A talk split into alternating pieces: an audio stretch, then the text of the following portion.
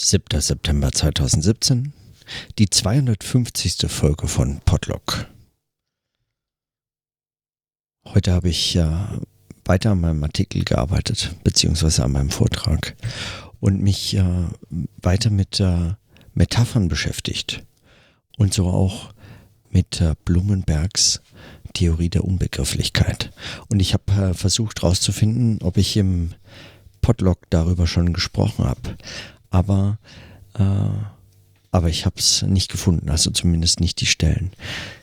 Ich habe mich heute äh, mit der Frage nach Definitionen und der Grenze von Begriffen äh, beschäftigt, nicht ganz äh, fernliegend, weil darum geht es unter anderem in diesem kleinen Buch Theorie der Unbegrifflichkeit von Blumenberg.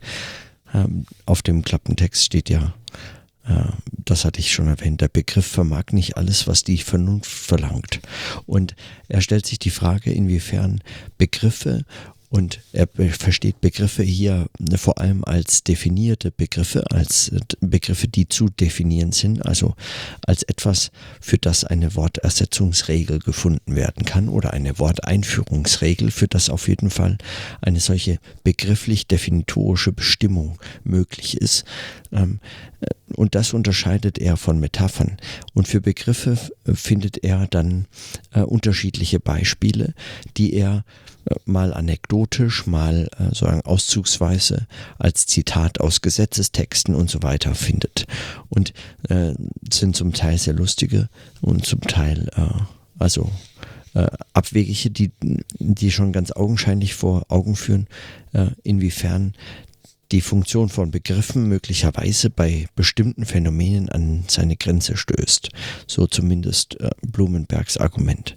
Beispielsweise äh, zitiert er hier äh, den im November 1972 vom Bundeskabinett verabschiedeten Entwurf eines elften Gesetzes zur Änderung des Tabaksteuergesetzes, der im Artikel 1 folgenden Paragraph 2 auszugsweise zitiert enthält. Zitat aus diesem, äh, aus diesem Gesetz. Zigaretten sind Tabakerzeugnisse, die aus einem umhüllten Feinschnittstrang bestehen. Tabakerzeugnisse mit einem Strang aus anderem Tabak als Feinschnitt gelten als Zigaretten, wenn erstens die äußere Hülle aus anderen Stoffen als Rohtabak besteht oder zweitens das Stückgewicht unter 2,3 Gramm liegt und der Tabakstrang mit einer äußeren Hülle aus Tabakfolie so umhüllt ist, dass die Naht der Tabakfolie parallel zur Längsachse des Tabakstrangs verläuft. Zigarren sind Tabakerzeugnisse aus anderem Tabak als Feinschnitt, mit einem Umblatt aus einem aus Tabak bestehenden Deckblatt oder nur mit einem solchen Deckblatt. Besteht das Deckblatt aus Tabakfolie, so sind die Erzeugnisse nur dann Zigarren, wenn sie nicht als Zigaretten gelten. Und wenn man das liest, äh, ist man natürlich äh, sofort belustigt, würde ich meinen, äh, ob der Genauigkeit und der wechselseitigen Ausschließlichkeit dieser Definition. Also wenn etwas keine Zigarre ist, dann ist es äh, eine Zigarette oder so. Also wenn man das eine bestimmt und so äh, auch Blumenberg, der sich über diese, diesen Definitionscharakter äh, zumindest äh, amüsiert. Aber die Frage ist ja, ob mit solchen ähm, Beispielen, die er hier bringt, ob mit solchen Beispielen eigentlich äh, die Grenzen des Begrifflichen aufgezeigt werden können. Er bringt dann noch ein anderes Beispiel, das ich ebenfalls äh, sehr gut finde äh, und ich glaube, das habe ich zumindest irgendwo schon mal zitiert. Ich glaube, irgendwann mal in der No Radio Show haben wir darüber gesprochen. Es geht auf jeden Fall um folgende Anekdote. Er schreibt hier, am 11. Juni 1967 wurde ich nach einem Vortrag gefragt, mit welchem Recht und nach welchen Einführungsregeln ich mich des Ausdrucks Welt bedient hätte.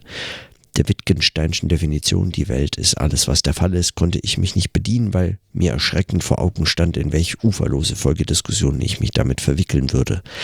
In meiner Verzweiflung entschloss ich mich zu einer Parodie. Die Welt ist der geometrische Ort aller Punkte. Obwohl es zu diesem Zeitpunkt bereits fast vollständig verboten war, angesichts der von Adorno festgestellten Unerträglichkeit der Welt und ihrer gesellschaftlichen Verblendungszusammenhänge zu lachen, gelang mir dieser Effekt doch noch ein letztes Mal. Für viele Jahre war es damit vorbei. Was ist der Erfolg eines Lacherfolgs? Man kann sich wieder etwas flüssiger unterhalten, ohne allzu genau geklärt zu haben, was die Welt sei.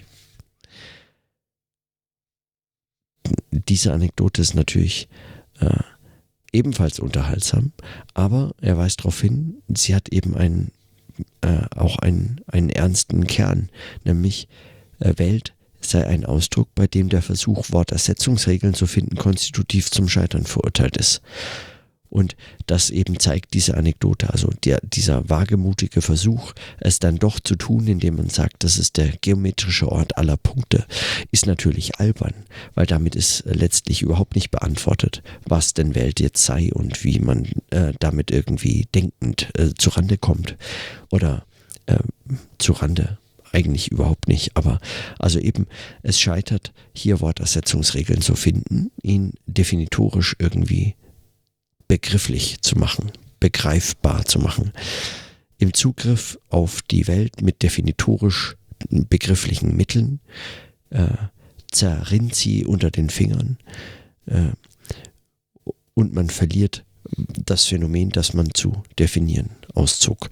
Und das macht eben so bestimmte Phänomene aus und zeigt eher schon die Grenzen des Begrifflichen. Aber äh, für meinen Vortrag stellt sich mir mehr und mehr die Frage, ob das nicht eigentlich ein Missverständnis vor allem des Begriffsbegriffs ist. Also klar ist, bei Blumenberg ist der Begriffsbegriff ein äh, vor allem kantischer, wenn noch vielleicht sogar ein Descartescher Begriffsbegriff, also etwas, was in der Vollständigkeit des Begrifflichen irgendwie äh, auf diese Vollständigkeit hofft oder zumindest eben diese Unterscheidung von Begriff und Ding an sich und so immer noch mitführt, als, äh, als nicht abwegig, das mitzuführen, aber ähm, sich zumindest mit dem Begrifflichen als einem dinghaften, fast starren, äh, definitorisch eben nur zuzuschneidenden ähm, äh, Ding fast schon äh, auseinandersetzt. Also es ist in irgendeiner Form fast gegenständlich vorhanden. Ein Begriff ist in dieser Form etwas so Steifes. Äh, und, und vor allem, und auch das ist natürlich eine Metapher, vor allem etwas äh, Bewegungsloses. Also Begriff ist bei Blumenberg eigentlich etwas Bewegungsloses. Etwas, dem man sich zwar annähern kann, aber diese Bewegung ist, sagen, dem Begriff selbst nicht innewohnend, sondern demjenigen, der sich dieser, diesem Begriff nähert. Wohingegen Metaphern eine Bewegung in sich haben, eine, eine Dynamik eigentlich in dieser Metapher selbst verborgen liegt. Insofern als dass es einen äh, semantischen äh, äh, Widerspruch hier äh, er am Werk sieht zwischen eben dem Bildgebenden und dem Bildempfangenden Sinnzusammenhang, die so einfach nicht zusammenzubringen sind.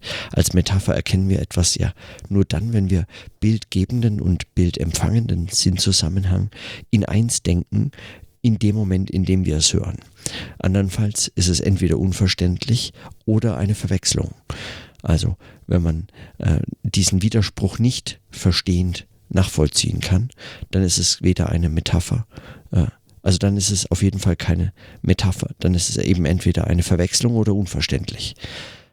Man weiß nicht, was der andere sagen will, oder man denkt, er sagt, das ist das eine, ist das andere.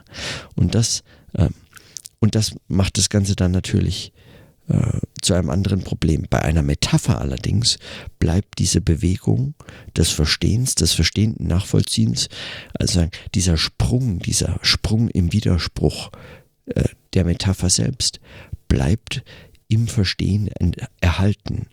Und äh, die Metapher ist insofern etwas Dynamischeres in diesem Verständnis nach Blumenberg. Die Frage ist nur aber, ob das eigentlich gerechtfertigt ist, von Begriffen als einem solchen starren Konstrukt auszugehen und Metaphern als etwas in sich so Dynamisches entgegenzuhalten. Bei vielen äh, habe ich den Eindruck, ähm, müsste man eigentlich dieses Starre in Frage stellen, inwiefern es denn das überhaupt, äh, inwiefern das überhaupt rechtfertig, äh, zu rechtfertigen wäre, so zu denken. Begriffe sind eben doch auch nicht nur so ein starres äh, Konstrukt, sondern man kann es mit Hegel dialektisch fassen, dann sowieso nur den Begriff als überhaupt diese Bewegung, das Denken selbst äh, zu beschreiben. Oder man kann auch äh, andere Begriffe erwähnen oder äh, ähm, oder oder äh, andere theoretische äh, Versuche zitieren, ähm, über die ich auch schon, zum Beispiel einige, über die ich auch schon gesprochen habe. Also Badiou's äh, Begriff des Ereignisses beispielsweise.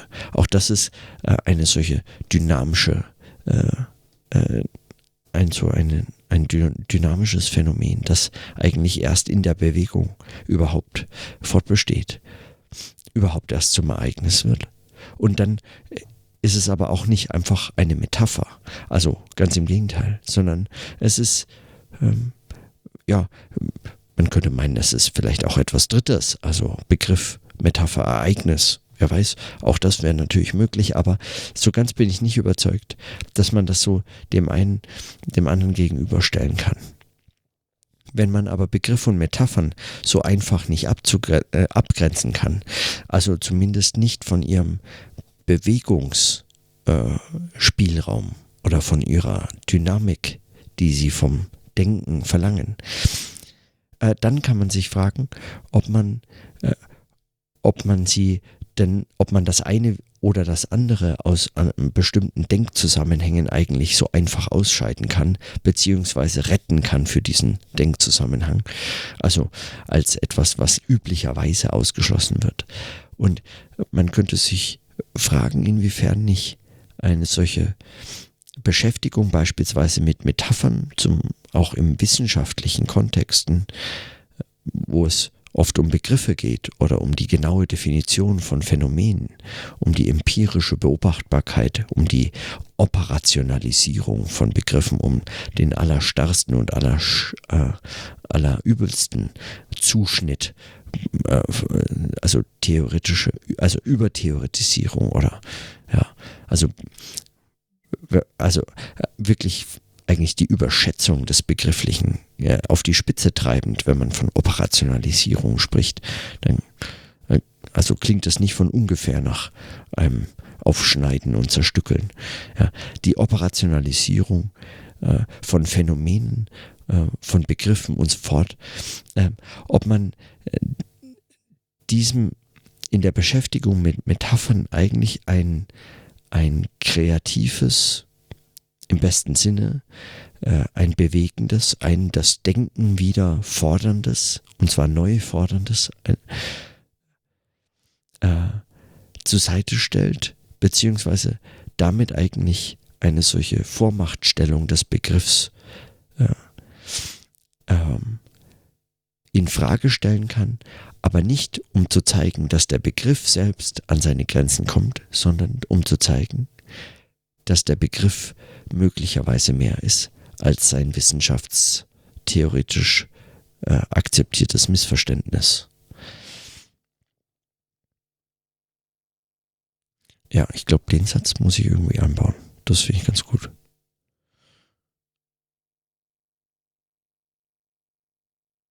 Hm.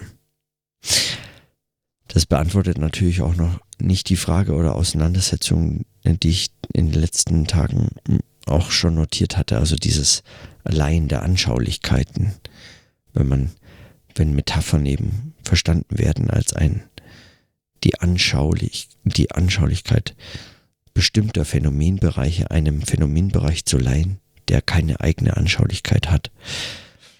Das ist schon nochmal anders brauchbar als äh, bei Begriffen oder es ist etwas, was möglicherweise eine solche Abgrenzung zum Begrifflichen ähm, leichter oder anders möglich macht. Das weiß ich nicht. Ah, damit muss ich mich morgen noch weiter beschäftigen, aber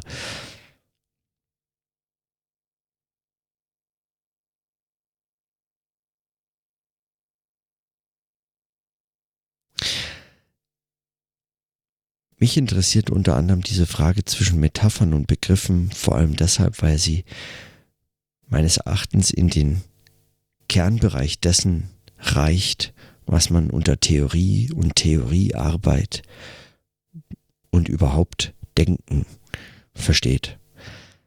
an, diesen, an dieser Frage von Begriff und Metapher äh, lässt sich das Denken denken.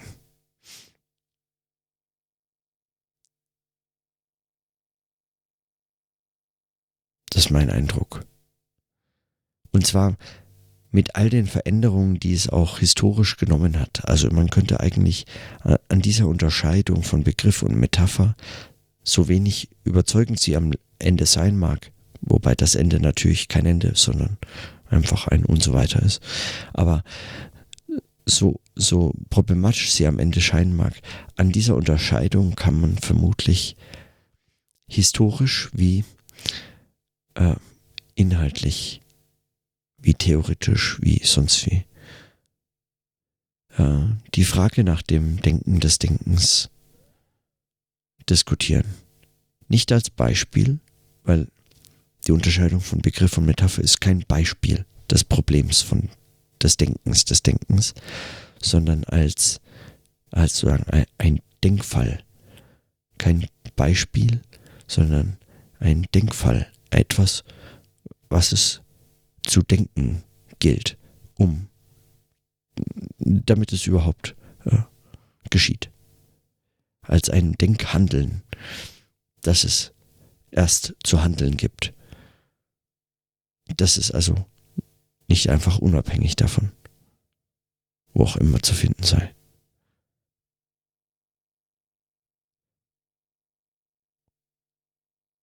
Und unter anderem das versuche ich nächste Woche da in diesem Vortrag vorzustellen. Warum es lohnt, sich damit zu beschäftigen. Und dann muss es noch was mit Medien zu tun haben. Also Metapher als Medium, Vermittlung von Erkenntnisprozessen, wenn man insofern man eben Metaphern als Vermittlung von Erkenntnisprozessen begreift, man darauf auf diese selben Erkenntnisprozesse gestoßen wird.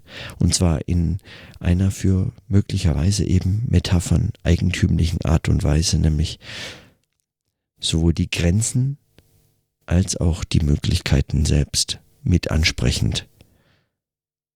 Also der Vermittlung von Erkenntnis. Mal schauen, ob mir so ein Versuch gelingt. Keine Ahnung. Ah, es ist auf jeden Fall spannend. Ach, egal.